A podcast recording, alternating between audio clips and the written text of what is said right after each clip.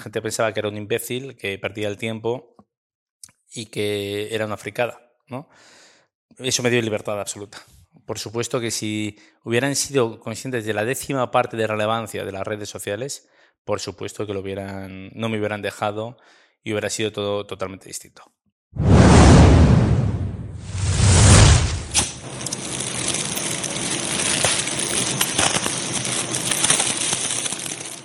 Tres, dos, uno. Muy buenas, soy Jorge de los Reyes. Esto es En Busca del Fuego, el podcast de tu escuela de crecimiento personal y emprendimiento favorita. Y hoy tenemos con nosotros a Carlos Fernández Guerra. Carlos es el responsable de la estrategia digital de Iberdrola y también trae a sus espaldas eh, una gran experiencia siendo community manager de diversas compañías que seguro que te suenan. Eh, Carlos también se hizo muy conocido y recibió varios premios internacionales por la gestión de la estrategia digital que llevó a cabo con Policía y las estrategias Policía 2.0, recibiendo diversos premios como el Gran Premio del Marketing en el año 2015 y también el premio de Tweet Awards en el 2013 como el mejor Community Manager de España. En este episodio vamos a hablar, por supuesto, de gestión de comunidades online. Vamos a repasar la trayectoria de Carlos y espero que, Carlos, nos compartas algunos de los secretos para, para que nosotros, los emprendedores, sepamos gestionar un poquito mejor nuestras comunidades virtuales. Bienvenido, Carlos. Hola, ¿qué, qué tal? Buenas. Bueno, Carlos, lo primero, muchísimas gracias por acogernos aquí. Estamos actualmente en la sede de Iberdrola y eh, siempre es obligada una pregunta en este podcast que tiene un alto componente introspectivo y es, ¿cómo te describes, Carlos? Un profesional de la comunicación apasionado por el marketing, un obrero de la comunicación, ¿vale? Y un mendrugo que sigue aprendiendo y sigue equivocándose todos los días. ¿Y cómo un obrero de la comunicación acaba estudiando periodismo? ¿Qué es lo que te motivó? La pasión, la pasión por la comunicación. Y además, entonces era pasión por el periodismo porque no conocía, no había, me había planteado la comunicación institucional, ¿vale? La comunicación corporativa, la comunicación empresarial, el marketing o la comunicación social, ¿no? Que me parecen francamente incluso mejores. Eh, Carlos, iniciaste, digamos, tu carrera profesional gestionando mm, comunidades, participando eh, también y colaborando con grandes compañías como Renfe, como Leroy Merlin, y también decidiste especializarte en comunicación corporativa y responsabilidad social corporativa. Eh, de hecho, veo por aquí también que Iberdrola pues, sigue esa corriente de los ODS, Objetivos de Desarrollo Sostenible. ¿Qué nos puedes contar sobre por qué, digamos, decidiste centrar tu especialización en esta parte de la gestión de comunidades empresariales? Empresariales, internas y RSC? Pues mira, fue una oportunidad que yo creo que fue por el año 2003 que el director de comunicación de Renfe, yo era bastante más joven que ahora, me dijo, el camino viene por aquí, ¿no? Y la RSC de entonces, ¿vale? Hoy ya nadie habla de RSC, eh, pero entonces sí que vimos que hoy hablamos ya de ESG, ¿no? que es algo mucho más financiero, bueno, en términos más de contabilidad. Y para mí en la RSC entendí que las empresas tenían un sitio en las sociedades, es decir, no era solamente una cuestión de números, no era una cuestión meramente empresarial, sino que había algo más, había algo social, había una integración social imprescindible ¿no? y una empresa que no solamente miraba a sí misma y a sus beneficios, sino también a las sociedades y lo que aportaba. Una empresa, paradójicamente, aporta mucho más a la sociedad de lo que nosotros nos podemos llegar a imaginar. Básicamente porque a veces somos muy simples y creemos, eh, bueno, miramos su hoja de resultados y nos quedamos ahí y no vemos todo lo, de, todo lo que conlleva detrás, ¿no? Eh, a los políticos les encanta hablar de empleo, de economía y demás, pero quien lo mueve son empresas. Eh, España es un país de muchas empresas y, bueno, un tamaño no tienen por qué ser muy grandes, pero lo importante es ese espíritu emprendedor que dinamiza, que mueven, ¿no? que movilizan recursos ¿no? y también eh, bueno, zonas, áreas. Es imprescindible. Una sociedad sin empresas y sin emprendedores acaba siendo imposible ¿no? en, su, en su viabilidad, en su sostenibilidad económica. Carlos, tras tantos años gestionando comunidades, ¿cómo ves el nivel de la comunicación interna y virtual de las compañías españolas y emprendedores sobre todo? Hombre, la comunicación interna yo creo que es un reto que tenemos todos y tenemos que pensar todas las comunicaciones siempre se basan de personas a personas, ¿no? Y a veces tenemos el problema de querer pensar que no, que no es... Eh, que no son personas, que son colectivos y, perdemos, ¿no? y deshumanizamos. Y son retos porque las, esas comunidades, esas personas van evolucionando, ¿no?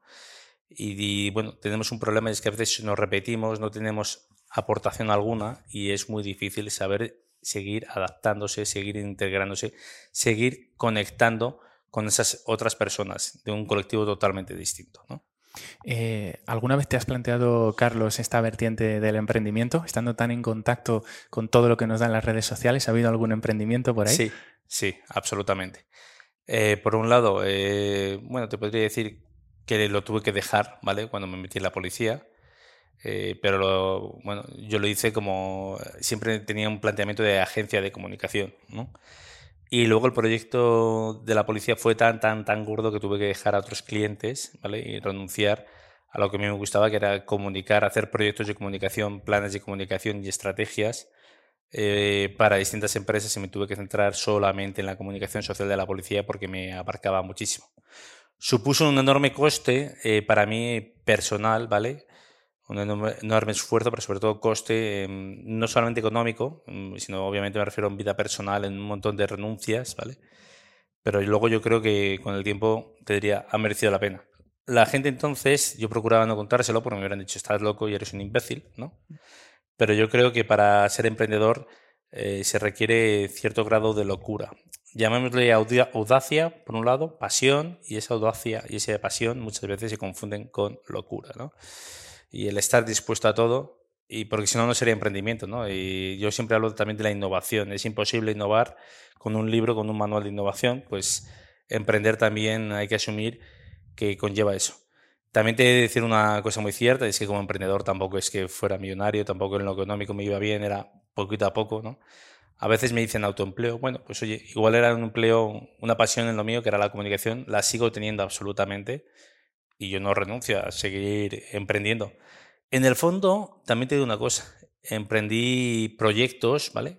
No empresas, y son proyectos totalmente innovadores, totalmente distintos. Me siento muy identificado con los emprendedores, además totalmente al margen de lo establecido, de lo que nadie me pidió, ¿vale? El poner en marcha redes sociales cuando nadie me lo pidió. Eh, fue un proyecto de emprendimiento absoluto, ¿no? Y además totalmente solo, una serie de circunstancias que también entiendo mucho, pero porque yo ya venía de una parte de emprendimiento, de hacer eh, cientos de PowerPoints para clientes y potenciales clientes, ¿no? Porque ahora solamente me acuerdo de los clientes, pero también de los eh, gatillazos o de los eh, bueno, intentos fallidos, ¿no? ¿no? no conseguidos. Pues oye, fueron muchos PowerPoints, además PowerPoints cutres, porque yo soy un tío muy cutre en cuanto al diseño, pero luego en el fondo pues había muchas ideas, iniciativas, proyectos, ambiciones. Eh, creo que en el fondo he hecho de menos esa parte, ¿vale? Pero también el proyecto afortunadamente fue tan, tan enriquecedor que no me había hecho plantearme hasta hoy qué pena hubiera disfrutado mucho con vosotros, ¿no? Carlos, nos has hablado que en ese periodo de emprendimiento fue cuando la vida te presentó eh, pues una quizás de uno de los proyectos que te trajo mayores alegrías, ¿no? que es la colaboración con, policía, entiendo. Fueron casi siete años de estar, eh, digamos, eh, no sé si al mando, digamos, como de toda la estrategia, pero sí liderando ¿no? esos equipos. ¿Qué nos puedes contar de la experiencia en policía? ¿Cómo, ¿Cómo llegó a tu vida esa colaboración? Bueno, primero mintiendo, ¿vale? Eh, exagerando, más que mintiendo, exagerando mis capacidades en cuanto a comunicación tecnológica. La policía estaba buscando a alguien para llevar el DNI electrónico. Y en la policía estuve 10 años, los tres primeros con el DNI electrónico, y luego ya, pues el DNI electrónico era un proyecto que estaba eh, en fase totalmente down, por decirlo de una forma muy, muy stand-by, porque no, bueno, pues la parte de usuario eh, no estaba por desarrollar, no quisieron desarrollarla, yo creo y en cambio si la implantación se había hecho con un gran éxito eh, como producto. ¿no? Otra cosa es que no lo utilizara, que para mí es un fiasco, pero eso es otro tema. Y en cambio yo estaba ya llevando con otros clientes, ¿vale? Eh, cuestiones de contenidos, de proyectos, de comunicación, de marketing, de responsabilidad social corporativa. Y yo vi, oye, bueno, puedo hacer cosas de redes sociales. Yo era usuario de redes sociales, pues fui de los viegenials, de los dinosaurios de Twitter, por ejemplo, ¿no? de Facebook. Y por un lado dije, oye, hay una gran oportunidad para la policía en estos canales. Y por otro lado dije, vamos a desarrollar, vamos a evitar problemas y vamos a investigar. La suerte que tuve es que entonces no estaban nada desarrollados y bueno, la gente pensaba que era un imbécil, que perdía el tiempo y que era una fricada, ¿no? Eso me dio libertad absoluta. Por supuesto que si hubieran sido conscientes de la décima parte de relevancia de las redes sociales, por supuesto que lo hubieran, no me hubieran dejado y hubiera sido todo totalmente distinto. ¿Y qué, qué aprendizajes nos puedes compartir de aquella época? 200.000 millones. La verdad es que sobre todo de los errores, de los aciertos poco, ¿vale? De los aciertos al final, pues oye, que bien la satisfacción, pero de los errores, de los fallos eh, o de las cosas mejorables, porque yo no hablo tanto de errores como de cosas mejorables, ¿no? Y luego también, hombre, la audacia, que te eh, comentaba antes, yo creo que es muy importante el decir, oye, hagámoslo, eh, no pasa nada si te equivocas, bueno, puede ser mejorable, ¿no? que hubiera sido muchísimo mejor otro tipo de cosas, pero la orientación a la gente, al cliente real, no al jefe, no al cliente interno, sino saber cómo, qué es lo que le interesa al cliente general, al, verdadero, ¿no? a la audiencia, eh, fue algo muy, muy importante porque si no te das cuenta que es absurdo, que estás perdiendo el tiempo y que es eh, autoengaño, que es lo que veo muchas veces en comunicación corporativa. Es decir, la haces pensando en el jefe, pensando en el, bueno, un stakeholder equivocado. Puede ser que un compañero de trabajo, un mando intermedio y te confundes y te olvidas de la comunicación social. ¿no? Vi que había un, todo un mundo en el mundo digital. Yo que era del mundo offline, me reconvertí al mundo digital. Me hace gracia porque la gente se cree que yo vengo del mundo digital y no, es al revés. Me tuve que adaptar al mundo digital.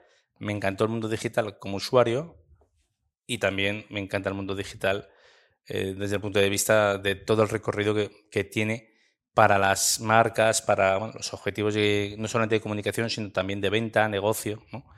Mucho me temo que es un, el canal imprescindible a día de hoy e inimaginable, casi inimaginable, eh, un proyecto sin el canal digital, salvo que sea pues, oye, presencial como algo de ocio o una restauración o similar. ¿no?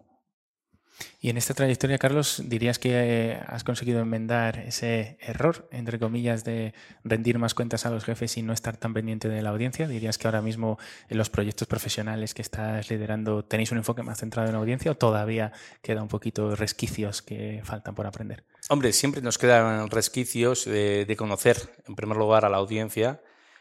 Primero, yo creo que es fundamental en esta comunicación es hacer un buen diagnóstico. En un business plan es, oye, haz un buen plan de negocio. El plan de negocio exige un buen diagnóstico, saber leer cuál es la situación, ¿vale? Hacer una buena interpretación y no equivocarte. Y luego una vez que sabes, oye, quién es tu buyer persona, quién, sabes cómo llegar a ellos es otra vía. Pero primero decir, oye, ¿cuáles son mis objetivos? ¿Cuál es eh, mi público potencial? ¿Cómo puedo llegar? ¿no? ¿Cuál es la situación actual? ¿Cuál es el contexto? Yo muchas veces me equivoco porque no sé leer bien el contexto. ¿Vale? Y el contexto es no impredecible, pero es difícil de prever constantemente. Afortunadamente, porque, oye, si no, qué coñazo sería, si no, todo lo que es inteligencia artificial acertaría siempre. ¿no? Y esa eh, capacidad, esa visión eh, de diagnóstico es el que luego nos lleva también a saber ejecutar con inteligencia nuestros planes. es decir, primero planifico, preparo, ¿vale?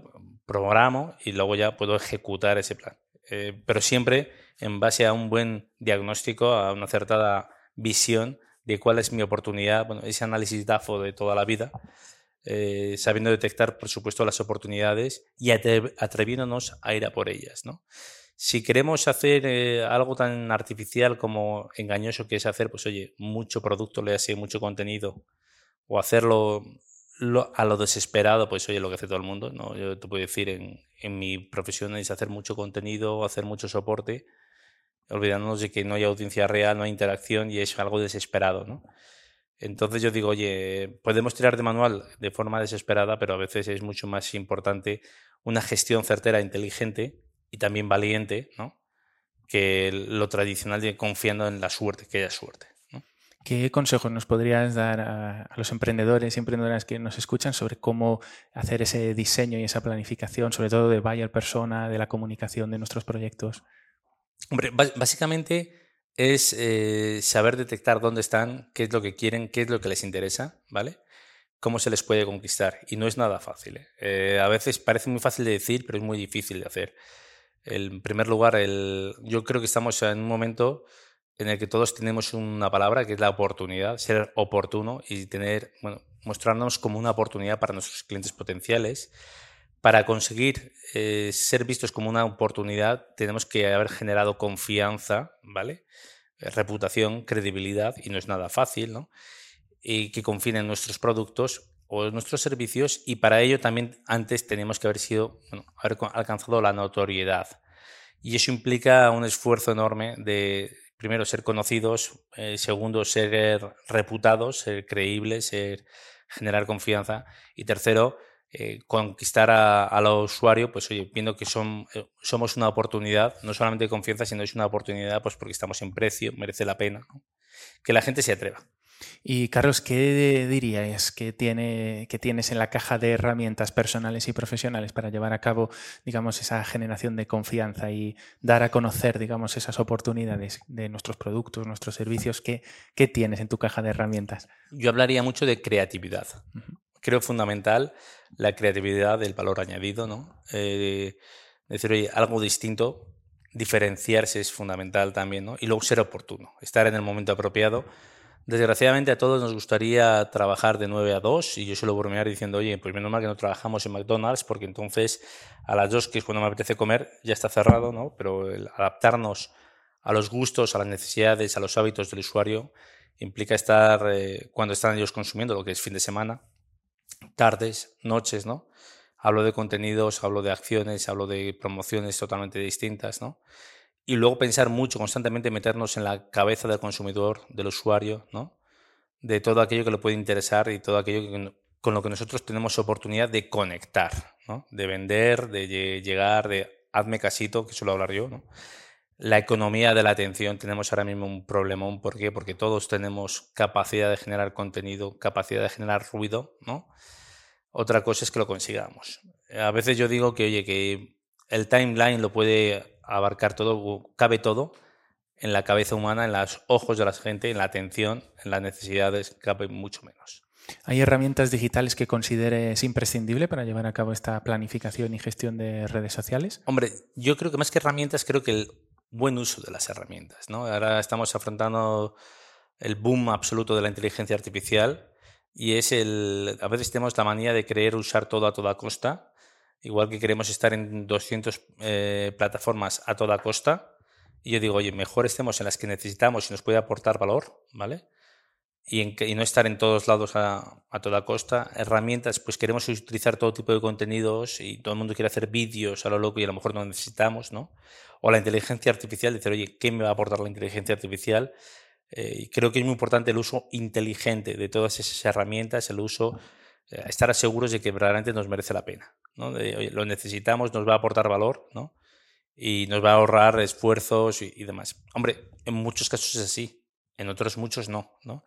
El que, oye, que tenemos la oportunidad de hacer un blog, va a haber usuarios de su blog, verdaderamente merece la pena. Voy a hacer 20 vídeos, verdaderamente necesitamos hacer 20 vídeos, ¿no? Eh, o hacer a diario algún tipo de contenido creo que tenemos que saber cómo llegar a nuestro usuario potencial, cómo enamorarle, cómo conquistarle, y no es nada fácil, ¿no? Creo mucho en el potencial de cara a los públicos especializados y luego también creo que es muy importante la paciencia y el esfuerzo en marcas que tienen un alcance masivo. La policía es un ejemplo, Iberdrola es otro, ¿no? Son un alcance masivo y además no solamente alcance masivo, sino también notoriedad plena y entonces lo que hace falta es simplemente sorprender a la gente y decir, oye, pues mira, en el posicionamiento por un lado, ¿vale? Y luego decir, oye, pues mira, sorprenderle con propuestas que le guste al usuario y no siempre es fácil. ¿Consideras, Carlos, que la publicidad, el paid media es necesario? Y te hago esta pregunta en relación con que muchos emprendedores y bueno, creadores de contenido, sobre todo, han conseguido audiencias de manera orgánica, eh, de una manera, pues digamos, mm, tan impactante que muchos nos están planteando siquiera hacer eh, ese tipo de publicidad, ¿no? ¿Qué, ¿Qué, consideras? ¿La publicidad es algo necesario o estarías más del lado de algunos empresarios que consideran que es como la multa a pagar por no ser diferentes? Hombre, mm, sobre todo yo digo la rentable, es decir, eh, creo que es mucho más importante que a que sea barata, eh, ¿vale? O, gratis, yo diría que sea rentable, que sea muy rentable. Creo mucho también en, que haya un alcance orgánico, creo mucho en conquistar al usuario de forma orgánica, no solamente con publicidad, ¿vale? Y eso exige tiempo, exige paciencia, exige creatividad. Diferenciarse, estar dispuesto a impactar, y impactar no siempre de forma positiva, equivocarse, provocar, bueno, innovar, pero luego también yo creo que el paid media no puede ser public reportaje, sino que tiene que ser algo, una acción de pago. Y a veces una acción de pago es un patrocinio totalmente distinto, una colaboración. Creo muy importante la rentabilidad del mismo. Es decir, de nada me vale ser muy notable si no hay rentabilidad. Tenemos que acordarnos de que la mayoría de las veces no es un fin en sí mismo, sino es un medio, simplemente para que me permita pues, obtener notoriedad, reputación, vincularme a un territorio o algo parecido, ¿no? ¿Qué opinas, Carlos, de los creadores de contenido dentro de las estrategias de comunicación digital? Y hablo un poco de este fenómeno de los influencers. Pues en sí mismos, eh, muchísimos de ellos, la mayoría de ellos son grandes emprendedores, ¿vale? Y me encantan algunos de ellos, otros no, pero creo que estamos viviendo un mundo en el, cual, en el cual pues, el ámbito de la comunicación, de las marcas y demás, como siempre, vamos al ralentí. Es decir, estamos eh, absolutamente detrás, eh, no nos enteramos de la película, ¿no? Creo que también es muy importante decir, oye, saber diferenciarse dentro del mundo de creadores de contenido, no solamente por, la audiencia, sino por el tipo de audiencia y por la rentabilidad del mismo. ¿Vale? Hay youtubers que, que pueden ser, tener una gran audiencia, pero su público, pues hoy al final tenemos que acordarnos que su público es el producto y que realmente sus clientes son los anunciantes y no es tan fácil. ¿no? Estamos viendo también grandísimos influencers que han creado eh, bueno, un imperio absoluto a su alrededor con empresas de 20 personas, de 30 personas, que generan contenido, pero sobre todo saben conectar con audiencias, saben vender eh, de forma natural, cercana, bueno, saben comunicar y creo que tenemos que aprender todos de ellos y luego también me asombra porque ahora ya la mayoría de ellos han aprendido la lección y saben diversificar, es decir, saben no quedarse atados a plataformas. Creo mucho en el talento, en el saber conectar y luego también en que tiene que tener una estrategia en la cual eh, tenga coherencia y credibilidad, ¿no? Y sobre todo esa, toda esa coherencia vaya orientada a una rentabilidad. Oye, gente que se dedique a temas técnicos, gente que se dedique a temas de belleza, pero siempre pensando en una audiencia, no chocar eh, con sus intereses comerciales y luego a largo, el largo placismo. Es decir, querer cobrar por todo me parece una locura, olvidar a la audiencia también me parece una locura y estar dispuesto a equivocarse me parece lo mejor, ser cercano, continuo, constante. Creo, suelo decir a mi equipo, oye, mirad que iba, iba a trabajar otra noche más y créanme que Ibai no lo necesitaría. Si Ibai trabaja una noche más, deberíamos mirárnoslo, hacérnoslo mirar todos los demás. ¿no? ¿Cuáles dirías eh, en modo tweet que son esas tres claves del buen creador de contenido? Yo por un lado diría originalidad, ¿vale? Y autenticidad. Pero por otro lado suelo hablar mucho de la utilidad, que es muy difícil ser útil, ¿vale? El contenido interesante, ¿vale? Relevante, ameno, ¿vale? Distinto, como te decía antes, ¿no? Eh, curioso. Y luego hay un, para mí una clave que es muy, muy difícil y es impactar. Y el impactar es emocionar, fidelizar, pues por determinados factores emocionales y es muy difícil. Cabrear, movilizar, eh, divertir, entretener. En el fondo, no dejarte indiferente. Es algo que intentamos todas las marcas, con anuncios, con todo, y creo que los contenidos hay, bueno, creadores de contenido que lo consiguen fácilmente, hay otros que no. Y hay acciones de marcas que lo consiguen muy pocas y casi ninguna lo consigue, ¿no? Pero los creadores de contenido yo creo que sí que saben qué es lo que interesa a su gente. A veces son nichos pues muy simples, dices, oye, el de deporte, el de gaming, ¿vale? Un montón de ellos. Y en cambio luego hay otros que saberlo contar de forma totalmente distinta, que me parecen brillantes gente que no vienen del mundo de los medios y que simplemente nos han demostrado que saben comunicar, saben construir una audiencia, ¿vale? Fidelizarla, que es mucho más difícil, incluso construir comunidad, que es la leche difícil, ¿vale? Y todo ello con rentabilidad, chapo. ¿Cuáles dirías que son, por ejemplo, las características? Eh, has mencionado a Ibai, ¿no? ¿Cuáles son las características del éxito de un creador de contenido como Ibai, de acuerdo con tu perfil profesional y tu experiencia? Yo te diría que la autenticidad, ¿vale? Eh, contenido que interesa a la gente, el tono directo, creíble, ¿vale? Natural, y luego simplemente el, el conectar con la gente. O sea, no hay nadie que diga, oye, tiene un tono totalmente distinto, sabes que sus, va a hablar de lo que le dé la gana. En el fondo me recuerda mucho a la radio, ¿vale? Es decir, la gente sigue a voces, una voz que le acompaña, e Ibai ha conseguido eso con muchísimos chicos y no solamente hablando de gaming, ¿vale?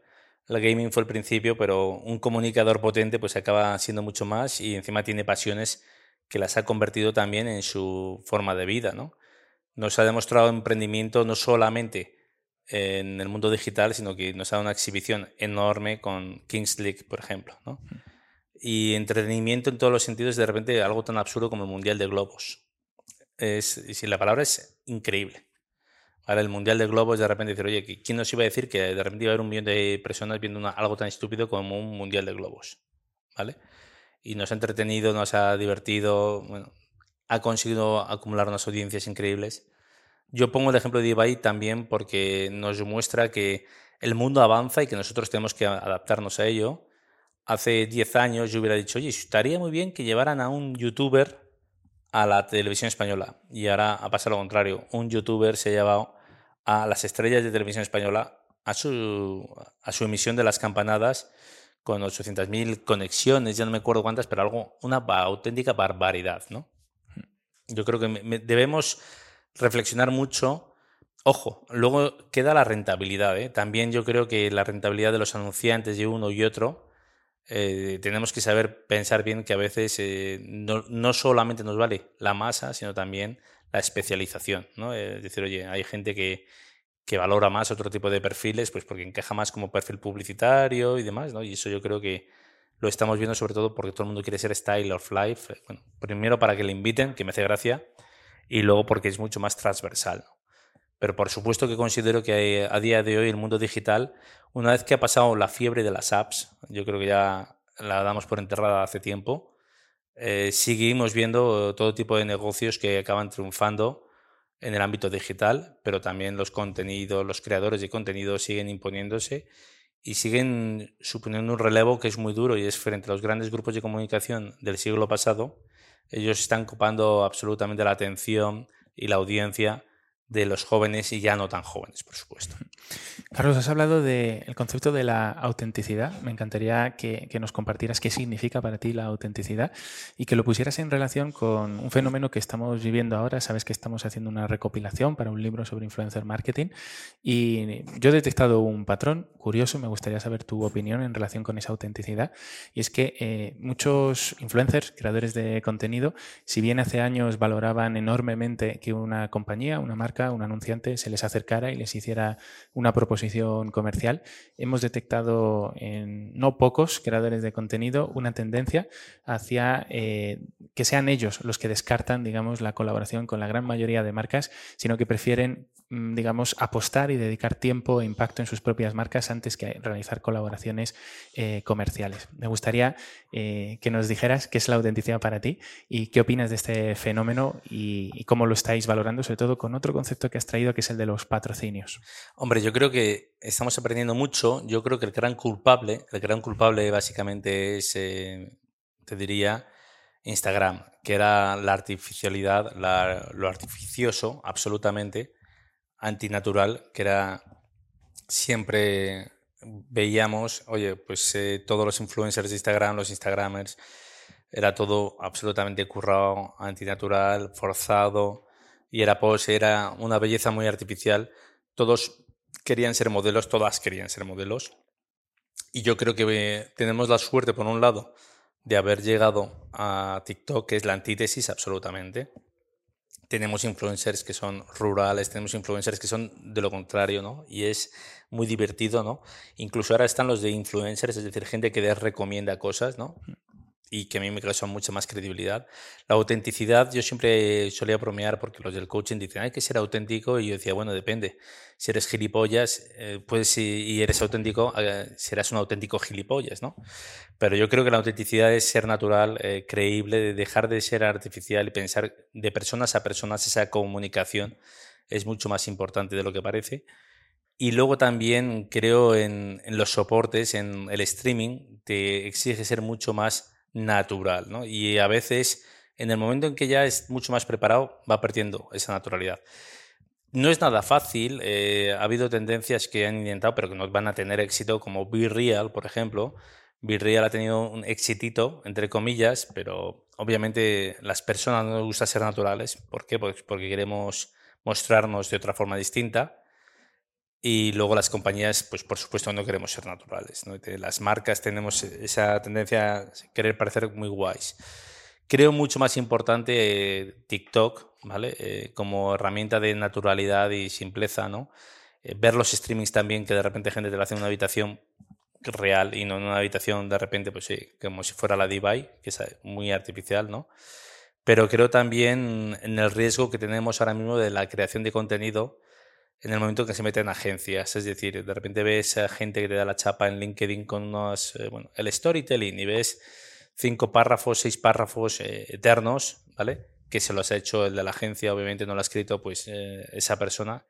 Y creo que es un error porque acabas perdiendo la credibilidad, acaba siendo tan aburrido. Yo me desespera el postureo en Instagram porque al final no creía nada. Yo, pues bueno, me suelo cachondear mucho pero creo que el postureo también en LinkedIn pues acaba también generando esa duda de, oye, es muy, muy poco creíble, muy artificial. No todos somos analistas, ni tenemos por qué serlo, no todos somos periodistas, ni tenemos por qué jugar a serlo, ¿no? Pero luego también digo, oye, esa autenticidad, que la gente sepa que, bueno, con sus pros y sus contras, ¿eh?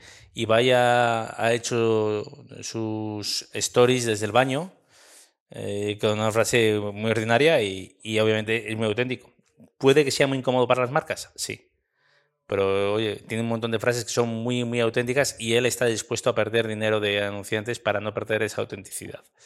Hay otros que no y hay otros que, oye, que consideran, ah, oye, pues yo soy muy artificial y quiero que la gente piense que estoy todo el día maquillada y hay que entenderlo.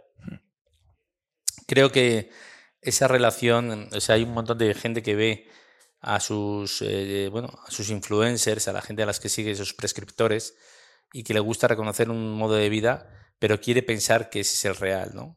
También pasa con la tele. Desgraciadamente muchas veces quiere pensar que el presentador es como te lo venden, no entienden que es un guion, no entienden que es un personaje totalmente ficticio, ¿no?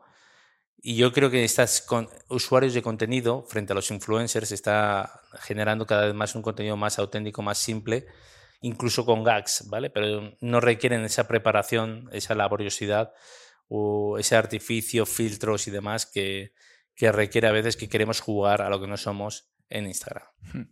Carlos, has mencionado antes sobre tu etapa en policía, cuando te preguntaba sobre pues, cómo surgió esa oportunidad, y has mencionado muy rápidamente como, bueno, mintiendo, has dicho algo relacionado con eso, ¿no? ¿Cómo encaja, digamos, eh, este entrar, digamos, como en estas instituciones y demás, con esta parte de la autenticidad? ¿A qué te referías exactamente con, con eso? Falseando mi currículum, ¿vale? Oye, eh, ¿eres experto en comunicación tecnológica? Bueno, pues oye, define experto. Y es que he escrito tres cosas y he leído mucho los suplementos de comunicación tecnológica y de tecnología, más que de comunicación tecnológica, por las ganas, ¿no? Eh, todos somos algo falsos, algo exagerados, todos nos vendemos, ¿no? Y no me quedaba otra que para intentar conseguir ese puesto, que lo conseguí, eh, tuve que decir que era un experto de toda la vida en comunicación tecnológica, en tecnología, lo cual sigo sin serlo, nos vamos a engañar, ¿no? Mm. Eh, pero yo creo que merecía la pena el, bueno, esa exageración en la venta. Todos lo hacemos, ¿no? Yo siempre digo, lo de nadie es tan guapo como en su Instagram, tan feo como en el DNI, pues lo mismo, ¿no? Eh, oye, en el currículum, claro que somos, uf, damos a entender que hemos hecho de todo. Yo hace tiempo que tuve que dejar de, al revés, tuve que, ahora me pasa lo contrario, evito poner un montón de cursos, un montón de cosas, un montón de acciones que hago, porque creo que en el fondo iba a cansar a la gente y me van a decir, ¿por qué haces tanto todavía? ¿no? Claro. Eh, ¿Por qué no te centras? Pero que es inevitable que cómo nos vendemos, qué imagen vendemos, cómo nos queremos mostrar, ¿no? Y a veces, pues, oye, exageramos nuestras capacidades o procuramos no parecer demasiado eh, veteranos ni demasiado intensos. ¿vale? Estamos midiendo también ahora constantemente el downgrade, por decirlo de una forma, ¿sabes? En vez de exagerar absolutamente nuestro currículum, para amoldarnos al, al potencial ¿no? que te es curioso cómo evoluciona el papel del experto, que antes queríamos añadir un montón de cosas y ahora más sabio es el que más quita, ¿no? Realmente. Sí, porque además llega un momento en que asustas. Es que dices, oye, que puedes asustar a alguien diciendo, es que sabe más que yo, imbécil, no te voy a contratar, que sabes más que yo. Y lo entiendo absolutamente. O bueno, oye, es que buscamos un perfil más bajo. ¿Sabes? Tienes demasiado y buscamos un perfil más bajo. Y eso nos va a pasar. Eh, cuanto mayores seamos, nos va a pasar. Porque la gente dice, oye, que es que igual quiero a alguien más joven. Estamos también falseando la, la, edad, o sea, ahora estamos viendo la edadfobia, yo creo que es un error tremendo, tremendo el edadismo, ¿no? Creo que es un error tremendo porque además la experiencia es la que te genera una mejor visión en el diagnóstico que hablaba antes, ¿no? Y el acertar con la solución, ¿no? Yo siempre hablo de los médicos, somos los médicos ah, de las marcas, los médicos de las empresas y de las estrategias de comunicación, detectar cuál es, eh, bueno, eh, la enfermedad o qué es lo que pasa y luego saber recetar en consecuencia, ¿no? y siempre basándonos en el enfermo, en la enfermedad y en el contexto. Y eso no es nada fácil. Y entonces pues, requeremos eh, tener capacidades que eso nos lo da la experiencia, la bendita experiencia también. Carlos, como social media manager, creo que en tu caso se cumple algo eh, particular, ¿no? Y es que normalmente, al menos yo, no sé, las personas que nos están escuchando, no solemos conocer al community manager. Sin embargo, eh, desde que trabajaste en policía, generaste una gran marca personal. ¿Qué dirías que fue lo que provocó esa, esa generación ¿no? de una marca personal en torno a tu persona y que, bueno, pues te hayas convertido en el referente en gestión de comunidades que eres hoy? Pues eso es también por casualidad. O sea, me puse de hecho, yo soy un cirano entre nosotros, ¿vale? Yo estaba escondido y mi nombre salió en la realidad por un error que tuve y que todos los policías que decían, ah, qué bien, qué bien, qué bien, eh, tuve ese error y dijeron, no, ya ha sido este. Y tuve que dar dos pasos al frente, he sido yo.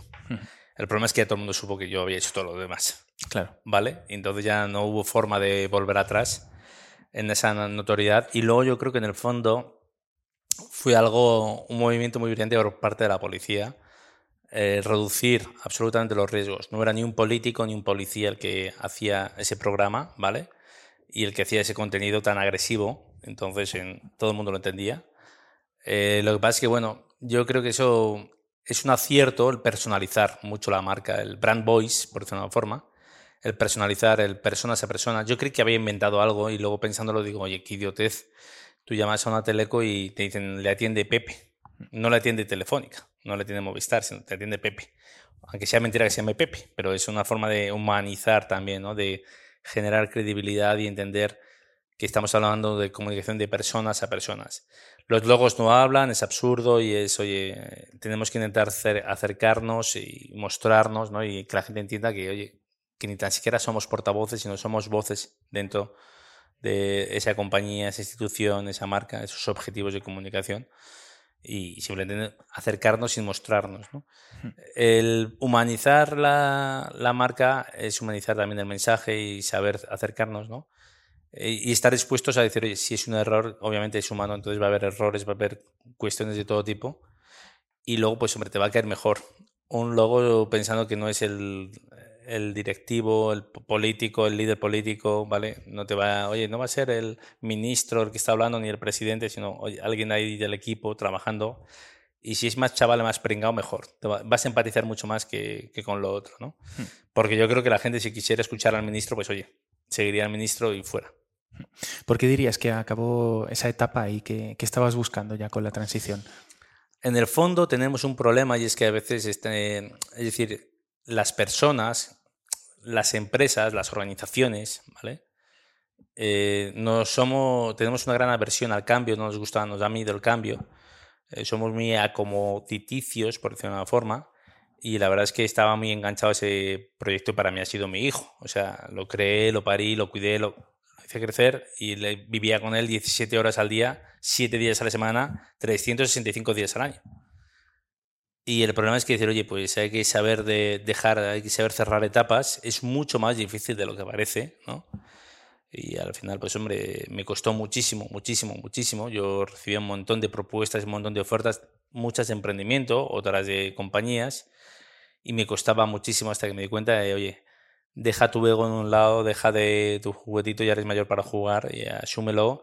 El proyecto ya está absolutamente encarrilado y hay que saber seguir. Es como de las fiestas, ¿vale? De los proyectos, de las compañías y mucho mejor irse con una sonrisa. ¿Cuesta muchísimo irse en lo alto? Sí, absolutamente. Y es muy difícil porque dices, oye, y a veces lo alto es el éxito social, ¿eh? mucho más que el económico. ¿vale? O sea, no era un éxito económico, sino era un éxito social increíble, un éxito profesional. Es probablemente el proyecto de mi vida, pero hay que saber cambiar, saber adaptarse, saber evolucionar y entender que, oye, que lo cómodo en ese momento era seguir y disfrutar, pero todo tiene un fin por mucho que me doliera y me costó muchísimo dejarlo. Yo entiendo que es, entiendo a los políticos cuando no se quieren ir, cuando están arriba, ¿vale? Pues porque engancha al final y es algo inevitable, ¿no? Pero hay que saber también mirar hacia el futuro. Yo creo que muchas veces tengo un problema y es que no sé mirar a futuro a largo plazo, solamente a corto y medio plazo. Y ser valiente también, decir, oye, eh, esto es acomoditicio, eh, tú no estás acostumbrado a comodidades, eh, toca marcharse, aprender y además es un proyecto tan increíble como Iberdrola, ¿vale? Primero tuve que, bueno, no tuve, tuve la suerte de rechazar otros muchos proyectos, otras muchas propuestas, ¿vale? Y llegó la de Iberdrola y también era, la verdad es que era irrechazable eh, desde el punto de vista de proyecto, es decir, segunda eléctrica del mundo, segunda empresa en España, o primera, no sé ahora en cuál estamos, pero vamos, que es la leche, un proyecto social, verde, innovación, empresa, lo tiene todo y, y era ahora nunca. O sea, hay que saber dejar marchar a los hijos, ¿vale? En este caso, y mirar para adelante con una sonrisa, con un recuerdo enorme, ¿vale? Y no mirar para atrás, eh, aunque cueste. Yo supongo que no es fácil, a mí me costó muchísimo, pero hay que saber decir hasta aquí. Y en este mm, corto, medio plazo, ¿tienes alguna aspiración personal, profesional? Sí, muchísimas. Muchísimas. Es, en primer lugar, seguir aprendiendo. En segundo lugar, seguir desaprendiendo, que es mucho más difícil que aprender, ¿vale? Decir, oye, lo que antes valía ya no vale. Eh, seguir innovando, seguir equivocándome, ¿no? Seguir eh, haciendo cosas nuevas y atractivas, ¿no? En el mundo empresarial y estar dispuesto a seguir eh, preparando mi futuro seguir disfrutando es muy difícil, ¿vale? Porque la gente en, en el mundo empresarial, pues yo creo que no disfruta o disfruta yendo de 9 a 2 y yo no creo que se pueda disfrutar de 9 a 2, ¿sabes? Creo mucho más en la pasión, en proyectos distintos, en proyectos que te dejen huella y en el que tú logres dejar huella. Si logras hacer cosas distintas en la sociedad, en las empresas, en el mundo empresarial, creo que merece mucho la pena el divertirte, ¿no? El decir, oye, pues que dentro de 10 años me acuerdo de esa etapa como me he acordado de la de la policía. La verdad es que está siendo apasionante los aprendizajes, ¿no? Eh, una multinacional como Iberdrola, pero luego también sobre todo de la sociedad. Yo creo que aprender de nuestra audiencia, de nuestro cliente potencial, ¿no? El escuchar y luego también de, de los equipos. Y paradójicamente, si tienes equipos jóvenes, vas a aprender a los jóvenes una visión muy distinta el aprender yo creo que debería ser cobrado mucho más que los másteres, eh, yo creo que en, el, en las empresas. Deberíamos devolver algo a las empresas, no lo voy a decir muy alto, eh, por todo lo que aprendemos gracias a ellas, a los proyectos que ponemos en marcha, a las cosas mejorables que decía antes, ¿no? Eh, bueno, y a los éxitos y la satisfacción que te produce de repente conseguir los objetivos. Carlos, nos has compartido la clave de ser diferentes y la clave de hacer cosas. ¿Qué tres libros podrías recomendarnos que te hayan ayudado a ganar un conocimiento que poner en práctica? Ahora, ahí me pillas. La verdad es que he tenido algunos últimamente de comunicación, ¿vale? Que son apasionantes, comunicación social. Y ahora mismo no me acuerdo de los títulos. El, el último es el de Ricardo de Querol, ¿vale? Me encantan los de Estoy leyendo varios de manipulación de comunicación, ¿vale? De gestión de comunicación, comunicación de masas, ¿vale? De las fake news, de los retos que tenemos que afrontar también, de la digitalización.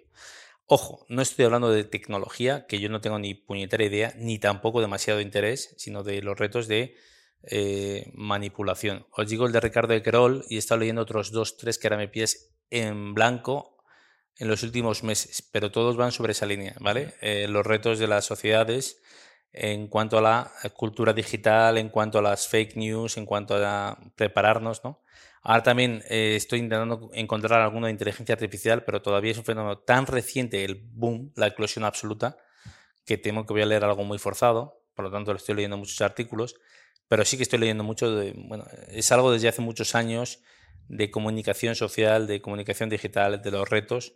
Leo más de los retos y de las amenazas, aunque sean un poquillo alarmistas o exagerados, que de éxitos de la historia de, oye, si ha sido historia, no, no, yo quiero saber qué me espera en el futuro. Y la verdad es que la fragmentación de audiencias, no me acuerdo cómo se llama el libro de Ricardo Corol, me pareció muy bueno, me ha parecido desde hace unas semanas, ¿no? Y luego también he leído otro que no recuerdo el nombre, que está muy bien, hace tres semanas, algo más. Bueno, lo recomendé por el día del libro, paradójicamente, por lo mucho que me gustó. Ah, no me acuerdo, además es una mujer que me sorprendió que no tuviera Twitter o no tuviera LinkedIn y que la ha recomendado, una española, es igual. Bueno, vamos, que sobre ese tema me gusta leer, eh, a veces un es un poquillo más de lo mismo, mirarnos el ombligo, pero creo que nos apasiona eh, y también me gusta mucho leer en redes sociales eh, las reflexiones y contenidos de mucha gente, ¿vale? De mucha gente, de especialistas del ámbito, en cuanto a novedades, en cuanto a estrategias, en cuanto a eh, la dinamización y la movilización social. ¿Qué tres mentores o qué tres personas dirías que han marcado una influencia trascendental en tu vida? Eso es una pregunta, en primer lugar, mi padre, ¿vale? Porque, bueno, mi padre y mi madre, ¿vale? Sobre todo, pues ese, quienes lo hacen. En segundo lugar, eh, yo también diría el presidente de Iberdrola, ¿vale? Ignacio Galán, porque con su ambición y su exigencia y su autoexigencia, ¿vale? Un modo visionario, eh, desde que he llegado, pues me, me, ha incentivado, me ha espoleado a seguir continuando constantemente. Ignacio Galán me ha demostrado no solamente su visión y su capacidad también, sino el, su pasión, ¿vale? Por innovación, por gestión, autoexigencia y luego porque me pone las pilas. Y es algo maravilloso, ¿vale? O sea, no solamente que sí, chaval, que sí, pero quiero más, ¿no? Muy exigente, sí, pero también en el fondo me anima mucho, ¿no? Y luego también, hombre, yo te diría, pues muchos comunicadores. Yo soy periodista y no puedo evitarlo y sigo mucho a muchos comunicadores. Mucha gente del mundo de la comunicación y también del periodismo, más del periodismo que de la comunicación, ¿vale? Porque son mucho más visibles, mucho más permeables, ¿no? Eh, mucho más trazables, eh, si queremos llamarlo así, todo lo que hacen y el, por qué movilizan, ¿no? Sigo también a los creadores de contenido, por supuesto. Pero a mí no me impresionan los que tienen muchos seguidores, no me impresionan los que tienen muchos likes, me impresionan los que tienen una coherencia y una rentabilidad. Es decir, yo siempre pongo el ejemplo de Más Enfurecida, que fue un boom absoluto con cero rentabilidad. Y fui imitado, fue de todo, y el tío se fue diciendo que es que no pensaba romper su intimidad. A la gente no lo ayudaba profundamente, no entendió y no supo entender que su éxito no había sido eh, para nada rentable, ¿vale? Y que en el fondo, pues oye, era una forma de entretener sin aportar nada más. No le aportó nada más que perder el tiempo, entretenerse, tal vez, ¿por qué no? Y ego, nada más, ¿no? Y en cambio, pues me llama mucho la atención gente que es capaz de generar un personaje, una marca, eh, un negocio, absolutamente, ¿no? Y ese proyecto, saberlo eh, extender hasta límites insospechados. Y eso, la verdad es que a mí, no quiero darte nombres, pero hay muchos, muchos, ¿vale? Incluso gente muy, muy mayor, que es lo que más me divierte. De repente ver en supuestos héroes y decir, oye, pero ¿qué hace este tío o esta tía ahí? Carlos, hasta aquí las preguntas fáciles. En este podcast solemos hacer un par de preguntitas introspectivas y me encantaría eh, bueno, pues saber qué, nos contestas en, tu caso. Imagínate que te encontraras la lámpara de Aladino, con todo permitido y sin consecuencias negativas. ¿Qué tres deseos pedirías ahora mismo para ti, para Carlos, no para el mundo? Eh, para mí, por un lado, ser invisible. Soy demasiado cotilla, soy periodista, soy muy curioso, ¿vale? Siempre lo he pensado. Eh, la invisibilidad. Y luego eh, es un idiota de decir, oye, hace tiempo que ya no quise ser Superman, sí, que te diría yo, pues a lo mejor eh, el estrellato absoluto de ser tenista, siempre he pensado, digo, un rockstar, ¿no? Pero luego me aburre mucho. Y te diría el dinero para que me dé la libertad absoluta, dinero suficiente para no depender de nada, más que de, oye, lo hago porque me gusta Ahora te digo que lo hago porque me gusta, pero también ah, mientras dependa del dinero, digo, oye, tengo dependencia. La, el dinero te da libertad, te da comodidad, pero sobre todo te da libertad, ¿vale? Y luego el, sobre todo pasármelo muy bien trabajando. O sea, me gustaría, todo el mundo me dice que soy adicto al trabajo, pero yo tengo la suerte de ser apasionado del trabajo y esa pasión seguirla teniendo y disfrutando, que eso es, parece fácil, te juro que es muy difícil, me encantaría trabajar hasta los 72, 75, hasta que el cuerpo me lo pida, disfrutando. Muy importante la palabra, disfrutando. Eh, apasionado, disfrutando, eh, con retos constantes. Sé que es muy fácil de decir, pero luego en el fondo es un sueño. ¿eh? La gente cree, ah, esto es partir, no, no.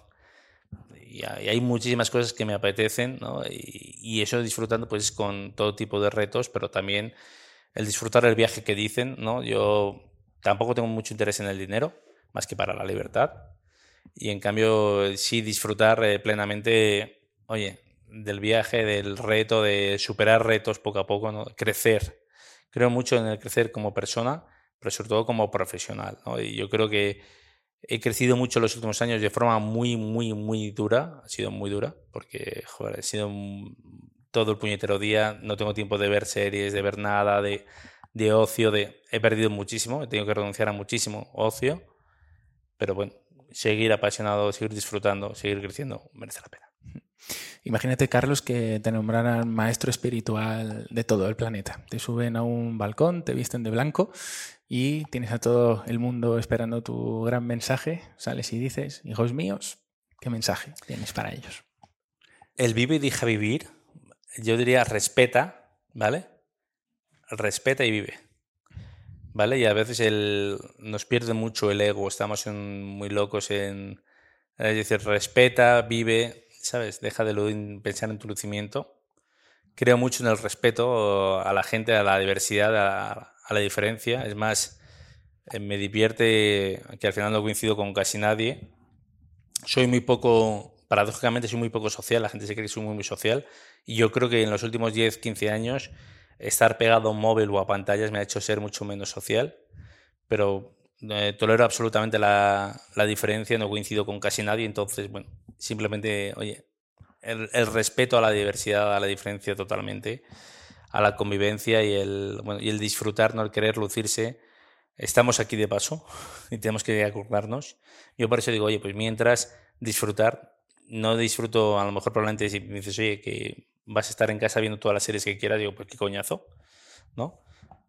Pero sí respetando, llevándote algo a tu disfrute, decir, oye, pues haciendo cosas nuevas, eh, creciendo juntos, como te decía antes, ¿no? Conviviendo. Y el respeto implica también el no juzgar a la gente, implica también el siempre pensar un poquito de empatía, ¿no? Que también es muy importante para el ámbito comercial, ¿eh? para el ámbito de comunicación y comercial creo que es muy, muy importante la empatía, pensar, ponerse en el lugar del otro.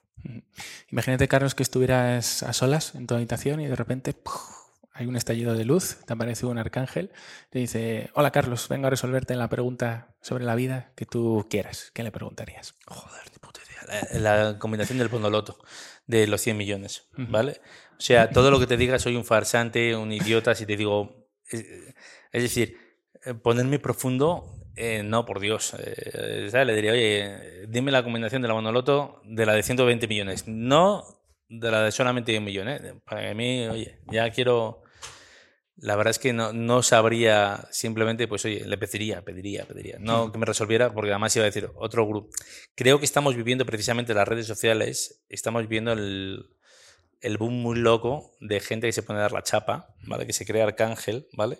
que se pone a pontificar, a dar opiniones, eh, a juzgar y demás. Y por eso yo lo miraría y digo, oye, no me tu opinión, dame algo útil. Yo creo que le pediría algo útil, como a todos los anteriores, oye, útil, utilidad, utilidad, utilidad, y no me digas lo guay que soy, me la suda, dame algo de utilidad. Y por último, Carlos, si pudieras volver al niño de 10 años que tú fuiste, entras en su habitación, le dices, hola Carlos, soy eh. tú de mayor, que vengo para darte un consejo. ¿Qué consejo le darías? Joder, esa pregunta es la mejor de todas.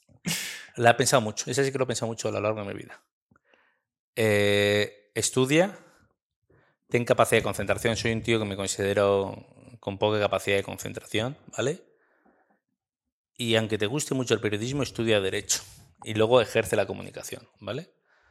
Pero pienso mucho en cosas que hubiera cambiado. Bueno, el problema es que luego en el fondo, pues, oye, uno tiene sus capacidades, ¿vale? Y sus capacidades son más limitadas de los que parece.